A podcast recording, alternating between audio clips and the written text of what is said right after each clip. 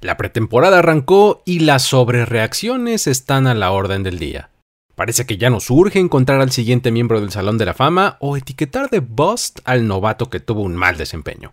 Hoy en este espacio vamos a repasar algunas de las mejores actuaciones y también señalaremos algunas decepciones, pero siempre recordando que se trata apenas del primer partido de pretemporada. Hay que tomarlo con calma. Todo esto y más aquí en la NFL en 10. Yo soy Luis Obregón y seré su anfitrión. ¡Comenzamos! Comienza la cuenta regresiva para el podcast que resume la acción de tu fin de semana NFL. La NFL en 10. La NFL en 10. Con Luis Obregón. Número 10. Corta pero eficaz actuación de Kenny Pickett. El quarterback de segundo año estuvo en el campo solo durante una serie ofensiva en el partido contra los Buccaneers, pero eso fue más que suficiente para llenarle el ojo a los entusiastas de los Steelers al lanzar seis completos en siete intentos y un touchdown a manos de George Pickens. Además, durante el drive convirtió un par de terceras oportunidades. La primera en una jugada que lo llevó a salir de la bolsa y lanzar un pase sobre la carrera a Deontay Johnson. La segunda fue justamente la anotación en la que encontró a Pickens en el centro del campo, y el receptor dejó atrás a un par de defensivos ganando unas 30 yardas después de la atrapada, terminando en la zona de anotación. Durante todo el drive se notó a Pickett en calma y bajo control de la ofensiva, lo que indirectamente habla también muy bien de su línea ofensiva. Mucho se habla de la posibilidad de que Pickett dé un importante paso al frente en su segunda temporada, cobijado ahora con una mejor línea ofensiva, en crecimiento conjunto con Pickens, Najee Harris y Pat Fryermuth, adicionadas a la veteranía y seguridad de Johnson. Esta fue la primera señal para la afición de los Steelers de que lo que desean ver este año podría ser realidad. Sin embargo, como siempre, se recomienda precaución. La semana 2 de la pretemporada les traerá ahora un duelo a los Steelers como locales contra los Bills el sábado por la tarde, por lo que ahora hay que estar pendientes de qué tanto ambos equipos usarán a sus titulares al inicio del encuentro y cuáles serán las batallas que estarán librando en el depth chart para quedarse con un lugar en el roster final. Número 9. Deuce Vaughn, la pequeña gran sensación de los Cowboys. El novato corredor fue uno de los puntos más brillantes del equipo en el duelo contra los Jaguars. Y es que con sus 1,65 metros de estatura impresionó a propios extraños con su explosividad, manejo de pies y velocidad en campo abierto, terminando el encuentro con 8 acarreos para 50 yardas y una anotación, además de 3 recepciones.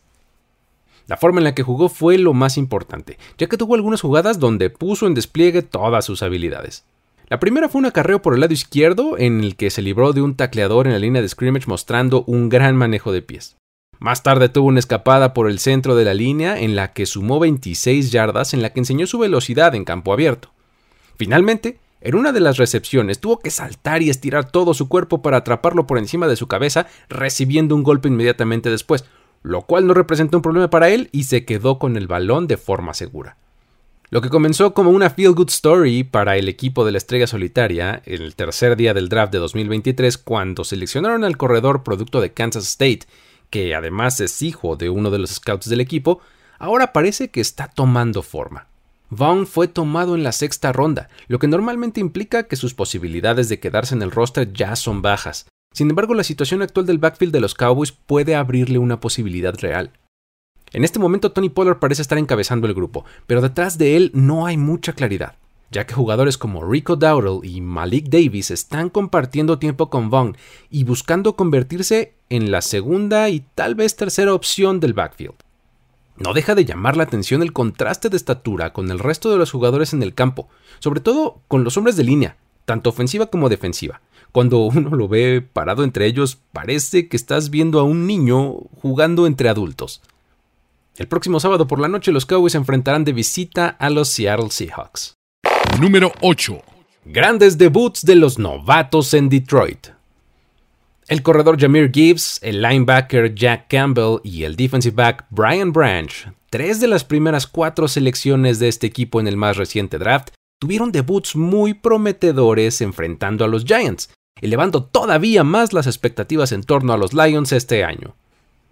Gibbs tuvo una participación limitada pero fue muy eficiente y confirmó la versatilidad que lo convirtió en la selección global número 12. En las 18 jugadas en las que participó, acumuló 7 toques de balón y produjo 37 yardas. Lo más importante es que mostró diferentes formas para lograrlo. Mostró elusividad entre los tackles, pero también fuerza y poder golpeando defensivos cuando hacía falta. El ejemplo más claro de esto último viene en un acarreo por la banda en el que, en vez de salirse, bajó el hombro para ganar una yarda extra, con lo cual le dio el primero y diez a su equipo y mantuvo vivo un drive en el que eventualmente terminaron consiguiendo los primeros puntos del encuentro. Lo de Campbell va un poco más centrado a los intangibles. Es cierto que consiguió cuatro tacleadas y un pase defendido, pero lo más llamativo fue su forma de comandar la defensiva desde el centro del campo. Sin embargo, uno de los momentos más memorables nos los dio Branch, quien en su primera de tres tacleadas en el juego propinó un muy buen golpe a Cole Beasley cerca de la línea lateral, justo cuando acababa de recibir el balón, evitando así que ganara más yardas. La reacción del público en el estadio se hizo sentir al momento. El hype continúa con los Lions por lo menos una semana más. Ahora, en la segunda de pretemporada recibirán a los Jaguars en el primer partido del sábado. Número 7. Trey Lance y Jake Moody decepcionan. En su primera oportunidad esta pretemporada enfrentando a los Raiders, dos jugadores con mucho por probar en el roster de los 49ers dejaron bastante que desear. El quarterback de tercer año, a pesar de tener estadísticas respetables, siempre se notó inseguro y luchando para hacer que algo sucediera mientras que el pateador seleccionado en la tercera ronda en el más reciente draft falló un par de intentos de gol de campo en el partido. Con Lance la prueba del ojo es la más importante, ya que si uno ve que completó 10 de 15 pases para 115 yardas y un touchdown, las cosas parecieran estar bien. Sin embargo, jugada a jugada estaba bajo presión gracias a un mal juego de la línea ofensiva que estaba frente a él, más de una vez los pases que lanzaba estaban mal colocados o incluso fuera del alcance de sus receptores, y el pase de touchdown en realidad debió haber sido interceptado, ya que le pegó en las dos manos a un defensivo, quien al no poder asegurar la atrapada, pues mandó el balón hacia atrás y cayó en las manos del receptor. Lo hecho por Sam Darnold en muchas menos jugadas fue más satisfactorio para los 49ers que lo hecho por Lance en casi medio juego. Mientras tanto, lo de Moody es verdaderamente lamentable. Hay que recordar que este equipo tomó al pateador muy temprano en el draft, al final de la tercera ronda para ser precisos. Un momento en el que muchos equipos buscan todavía jugadores que pueden tener impacto inmediato, pero sobre todo plusvalía, es decir, que incrementarán su valor con el paso del tiempo. Mucho se ha dicho que eh, con el roster que tenían los 49ers para ese momento, la selección de un pateador tenía sentido, debido a que no había más huecos. Sin embargo, para poder justificar la selección, Moody tendría que ser perfecto, no solamente esta temporada, sino en otras venideras. El haber sido seleccionado tan temprano por San Francisco será una cruz con la que va a cargar toda su carrera. Una que además el equipo le echó encima, ¿eh? ni siquiera él la pidió. Por lo menos esta temporada, cada que se encuentre en una situación de presión, ya no digamos que falle, escucharemos a los comentaristas mencionar el hecho de que fue tomado en la tercera ronda del draft. Esto se acentuará en caso de que algún jugador seleccionado después de él tenga mejores resultados en su carrera en la liga. La próxima semana los 49ers reciben a los Broncos el sábado por la tarde. Número 6. Aiden O'Connell brilla en los Raiders.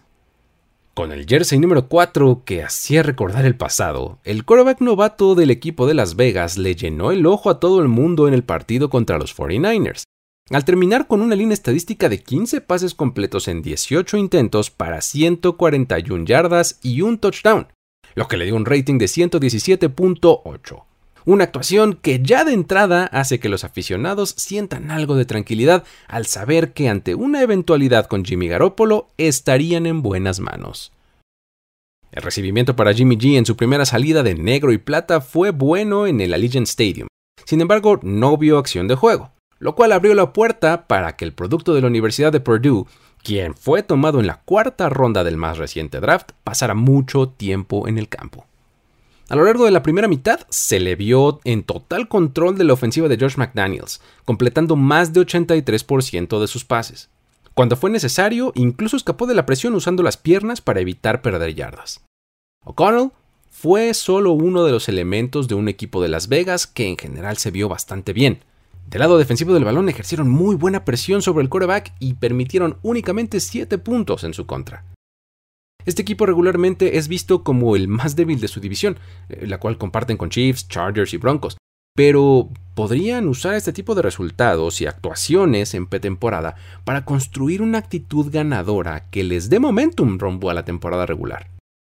Muchos incluso señalan a Garoppolo como un quarterback puente, que solo está ahí mientras el equipo encuentra al definitivo. Una situación que, por supuesto, que es muy familiar para él. Viene de allá en San Francisco, viene de eso mismo. De hecho, durante la semana, en los entrenamientos conjuntos que el equipo tuvo con San Francisco, ambas partes fueron interrogadas sobre la separación. Kyle Shanahan aprovechó para hacer algunas aclaraciones. Creo que Jimmy fue increíble para nosotros. Ganó muchos partidos. Creo que era una simple pregunta sobre si había un escenario en el que regresaría el próximo año y di una respuesta de sentido común. No. Considero que se exageró y se quiso hacer parecer que era un ataque hacia él o algo así. Sabíamos que no regresaría, desde su punto de vista, el nuestro y desde el punto de vista financiero también. Pienso que fue el mejor coreback aquí en los últimos 20 años desde Steve Young. Tiene un récord increíble y cada que jugaba y se mantenía sano, terminábamos en el Super Bowl o en el juego de campeonato. Así que parece que ambas partes están en paz con la decisión y no hay resentimiento. Ahora los Raiders tienen que preocuparse por enfrentar a los Rams de visita el próximo sábado por la noche en la segunda semana de pretemporada. En pretemporada se trata de tener actuaciones brillantes que deslumbren a propios y extraños, así que ahora es su turno para hacerlo. Solo hay que suscribirse a este podcast en la plataforma de su preferencia, dejar un rating de 5 estrellas y un review positivo. Recuerden que pueden encontrar este contenido tanto en el feed de la NFL en 10 como en el de Mundo NFL. Elijan el que más les guste o vayan y suscríbanse a los dos. De hecho, es mejor. Ya que estén por ahí, los invito a que sigan las redes sociales de Mundo NFL y a mí a título personal me encuentran como arroba el buen Luigi. Ahí seguimos la conversación. Ahora sí, vamos a seguir con el conteo. Número 5. Novatada para CJ Stroud y Anthony Richardson. Ser coreback en la NFL no es cosa fácil. Y eso lo comprobaron estos dos jugadores que en su primera serie ofensiva contra competencia profesional en pretemporada lanzaron una intercepción, parte de la curva de aprendizaje por la que ambos tendrán que pasar a lo largo de esta temporada. Lo de Stroud fue una muestra muy muy pequeña, pero vaya que las cosas no se vieron bien. Lanzó cuatro pases, completó dos para una ganancia de 13 yardas y le interceptaron uno. Constantemente estuvo bajo mucha presión de la frontal defensiva de los Patriots, que lo hizo dudar y verse inseguro para jalar del gatillo y deshacerse del balón. Estuvo dos series ofensivas en el campo. En la primera completó un pase corto, luego recibió un sack, ganó unas cuantas yardas por tierra y luego fue interceptado. En la segunda lanzó dos pases incompletos más, completó uno y ganó unas pocas yardas por tierra. Eso fue todo. Las defensivas de Belichick son famosas por darse un festín con los corebacks novatos y tal parece que no distinguen si los enfrentamientos son de pretemporada o de temporada regular. Ahora los Texans se enfrentarán en casa a los Dolphins en la segunda semana de pretemporada. Richardson tuvo más tiempo de juego y nos mostró todo lo que ya sabíamos de él. La primera serie ofensiva terminó en intercepciones, cierto, pero fue una jugada en la que enfrentó presión y pareciera que el receptor no hizo la misma lectura que el coreback forzándolo a retrasar el tiempo para lanzar el pase. Enseguida Richardson lanzó el balón alto y sobre un solo pie, algo que pues podría haberle funcionado a nivel colegial, en una de esas se salía con la suya más o menos seguido con ese tipo de jugadas, pero a la mala se dio cuenta de que en la NFL esas cosas no funcionan. Sin embargo, después de eso llegó la calma. Por momentos nos mostró el tremendo brazo que tiene y la habilidad atlética que lo hizo el deseado prospecto que fue durante todo el proceso rumbo al draft. Su línea estadística al final del partido dice que lanzó 7 completos en 12 intentos para 67 yardas y un touchdown. Aunque en realidad muy bien pudieron haber sido dos touchdowns. Si es que su receptor Alec Pierce se hubiera quedado con el balón en un pase largo a la zona de anotación. No era una recepción sencilla exactamente, pero el pase fue bastante bueno por parte de Richardson. Y de haberlo completado, la percepción general en torno a su juego podría ser un tanto diferente. Veremos en los siguientes partidos el staff de coacheo decide continuar dándole las repeticiones con el primer equipo, algo que podría hacerle mucho bien a su proceso de crecimiento, ya que desde la banca pues las cosas irían mucho más lento. La próxima semana los Colts reciben a los Bears el sábado en la tarde, así que será interesante darle seguimiento a su proceso. Número 4. Joe Burrow podría estar listo para la semana 1. Está pasando el susto para los Cincinnati Bengals tras la lesión de pantorrilla de su estelar coreback. Antes de la derrota en el primer juego de pretemporada ante los Packers en el Paul Brown Stadium, a Joe Burrow se le vio correr de forma ligera, sin forzar cambios bruscos de dirección, así como lanzar apoyándose de forma natural, y sobre todo sin protecciones en la pierna lesionada. Fuentes dentro del equipo mencionan que lo veremos de regreso tan pronto como en la semana 1 de la temporada regular, y que el mismo pasador se está preparando con esa fecha en mente, señalando que sería difícil para él que llegue la visita a los Cleveland Browns sin estar en el campo. Por otra parte, Zach Taylor ya entró en modo temporada regular y declaró crípticamente que su jugador está progresando según las expectativas y que todo avanza positivamente. El head coach eh, está tomando las cosas con calma y piensa que pasarán todavía algunas semanas para que Burrow regrese al campo. Ahora, tampoco se espera y se consideraría una gran sorpresa que Burrow viera acción de juego esta pretemporada, pero hasta el momento no hay indicios de retraso en su recuperación. El problema es que parece que este es un jugador que tarda en entrar en ritmo, ya que en tres juegos de semana 1 en la carrera de Joe Burrow, este quarterback tiene un no muy alentador rating de pasador de 78.7 puntos, con 792 yardas, solo 4 touchdowns y 5 intercepciones. Número 3. Russell Wilson y los Broncos siguen sin dar esperanza. La era Sean Payton en Denver empezó viéndose bastante mal en la derrota en Arizona ante los Cardinals. La ofensiva del quarterback Russell Wilson tuvo dos pases bateados y muchos problemas para avanzar en sus primeras series ofensivas, y el head coach decidió mantenerlo en el campo hasta que su touchdown de 19 yardas a Jerry Judy llegó en el segundo cuarto. Terminó con 7 pases completos de 13 intentos para 93 yardas totales. Lo más preocupante fueron los 5 golpes que recibió dentro del campo, incluyendo un sack. En un offseason donde Sean Payton se echó la soga al cuello con sus declaraciones de que otros equipos hablan mucho y trabajan poco, que no sé quién hizo el peor trabajo y no sé cuánto, pues el head coach inició bastante presionado y con ganas de dejar algo positivo en el video de juego, por lo que la decisión de arriesgar a Wilson hasta lograr el touchdown en el segundo cuarto, incluso jugándosela en una cuarta oportunidad detrás de una línea ofensiva con muchos problemas, habla por sí sola. De hecho, una de las lesiones importantes durante la semana pasada fue la de una de sus contrataciones estelares en la agencia libre, el tackle Mike McClinchy, quien sufrió una torcedura de rodilla durante uno de los entrenamientos y estará fuera de acción de dos a tres semanas, lo que lo dejaría listo para volver al inicio de la temporada regular. Además perdió un reto contra los oficiales Sean Payton en la primera posesión del juego en la que los Cardinals lograron avanzar en tercera oportunidad. Los Broncos también vieron a dos diferentes pateadores fallar goles de campo. Brett Maher, que hasta la temporada pasada jugaba con los Cowboys, falló uno de 47 yardas y luego Elliot Fry falló otro intento de 50. En pretemporada, sí. Eh, sabemos que las primeras acciones de juego suelen magnificarse también, pero es difícil no recordar que los Broncos fueron sobre el campo uno de los peores equipos y más decepcionantes de la temporada pasada. E independientemente del resultado, todo lo que pudo salir mal para los Broncos el viernes, así fue. Definitivamente, si eres Sean Payton, esta no es la primera impresión que quieres dejar, y mucho menos al enfrentar a unos Cardinals, que muchos presumen que serán el peor equipo de esta temporada. En el siguiente partido enfrentarán a los 49ers en San Francisco el sábado por la tarde. Número 2. Inicia la era Jordan Love en Green Bay. No es la primera vez que lo vemos en un juego de los Packers, pero en la victoria sobre los Cincinnati Bengals, el sucesor de Aaron Rodgers ya muestra progreso y consistencia con el trabajo del training camp ya que en dos series ofensivas completó 7 de 10 pases para 46 yardas y un touchdown con un bonito envío de 9 yardas a Romeo Dobbs. En sus primeros pases hubo algo de fallas, pero después empezó a ligar envíos rápidos y cortos principalmente. También lo vimos soltar el brazo y rolar hacia afuera de la bolsa de protección con mayor confianza. Lo importante es que intentó diversos pases del repertorio. También mostró un buen comando de la ofensiva, buenas decisiones y buen trabajo de pies conforme pasó el tiempo en el campo. El head coach Matt LaFleur anunció que seguirá dándole repeticiones a Love durante los juegos de esta pretemporada.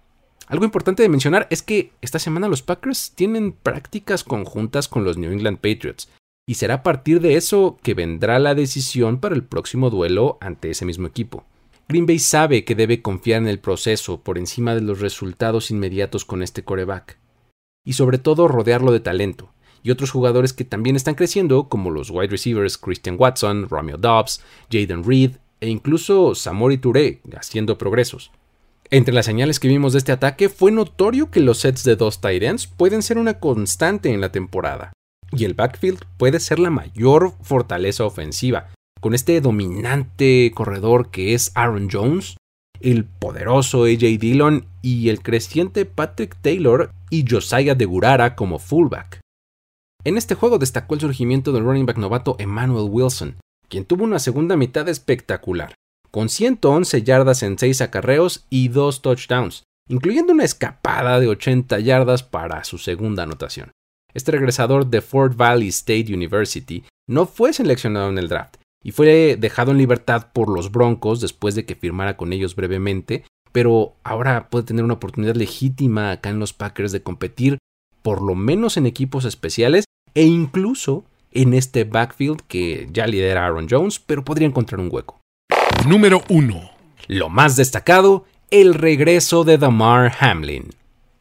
32 semanas después de protagonizar la más dramática escena vista durante un partido de NFL, que incluso lo llevó a un arresto cardíaco. El safety de los Buffalo Bills, Damar Hamlin, completó la historia de ensueño en su regreso triunfal, al salir, taclear, verse seguro y preparado en 24 sólidas jugadas con todo el apoyo y calor de su público en la victoria por 23 a 19 sobre los Indianapolis Colts. Fueron 20 snaps en defensiva y 4 en equipos especiales haciendo su debut en cobertura durante el kickoff tras la anotación de los Bills, faltando 11-38 en el primer cuarto. Su total fue de tres tacleadas en este juego. Lo mejor de todo fue verlo seguro en su decisión de regresar al campo, pues no lo hubiéramos culpado si se hubiera decidido por retirarse, pero ya está de nuevo en la NFL y sin mostrar signos de duda o miedo, incluso lanzándose del extremo hasta el centro de la pila de bloqueo para detener en cuarta oportunidad al running back Evan Hall en el primer cuarto del juego. Un poco más tarde ligó dos tacleadas en jugadas seguidas, una de ellas en solitario. Tras lograr su primera, Hamlin dijo que sintió como quitarse un peso de encima.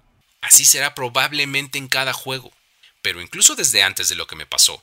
Nosotros como atletas sentimos mariposas en el estómago antes del primer contacto. Es universal para nosotros nos deja saber que somos humanos y que estamos viviendo el momento. Seguramente algunos de nosotros tuvimos que contener el aliento al ver a Hamlin volverse a meter a los golpes de la NFL, pero él mismo tuvo las palabras precisas para tranquilizarnos a todos. Cuando te paras dentro del campo, te pones en riesgos y dudas y muestras reservas. Así que yo tomé la decisión de que quería jugar. No fue de nadie más que mía, y sé lo que viene con ella. Así que cuando me vean equipado, con los tachones amarrados, el casco y las sombreras puestos, voy a entrarle sin ninguna duda. No voy a pensarlo dos veces y voy a hacer mi juego del mismo modo en el que lo aprendí desde que tenía la edad de mi hermano pequeño. Así fue como Hamlin volvió a la acción en un juego de NFL después de su colisión contra T. Higgins de los Bengals que sucedió aquel 2 de enero de este mismo año en el Monday Night Football de la semana 17 de la temporada pasada. Como resultado del golpe, Hamlin sufrió un arresto cardíaco conocido como conmotio cordis, que le interrumpió el ritmo de sus latidos. Tuvo que ser reanimado en el campo de juego y llevado en ambulancia al hospital de la Universidad de Cincinnati en condición crítica. En abril pudo reanudar las actividades de fútbol y participó en entrenamientos de su equipo en el mes de junio, así como en las dos semanas que llevamos de training camp. Si todo sale bien y logra quedarse en el roster final, se espera verlo en acción en la semana 1 de esta temporada cuando los Bills enfrenten a los New York Jets. La NFL en 10. Hasta aquí llegamos con el conteo de hoy. Recuerden seguirnos en redes sociales en arroba mundo NFL. visitar el sitio web nfl.com diagonal mundo y suscribirse tanto al podcast como al canal de YouTube. Este episodio fue posible gracias al apoyo de Carlos Mercado. Mi nombre es Luis Obregón y a título personal me encuentras en redes sociales como arroba el buen Luigi. Me despido de esta edición de la NFL en 10. Hasta la próxima. Ya eres parte de la conversación NFL de esta semana. La NFL en 10. La NFL en 10. Conductor y productor ejecutivo Luis Obregón. Voz en off y diseño de audio Antonio Sempere. Una producción de primero y 10 para NFL. La NFL en 10.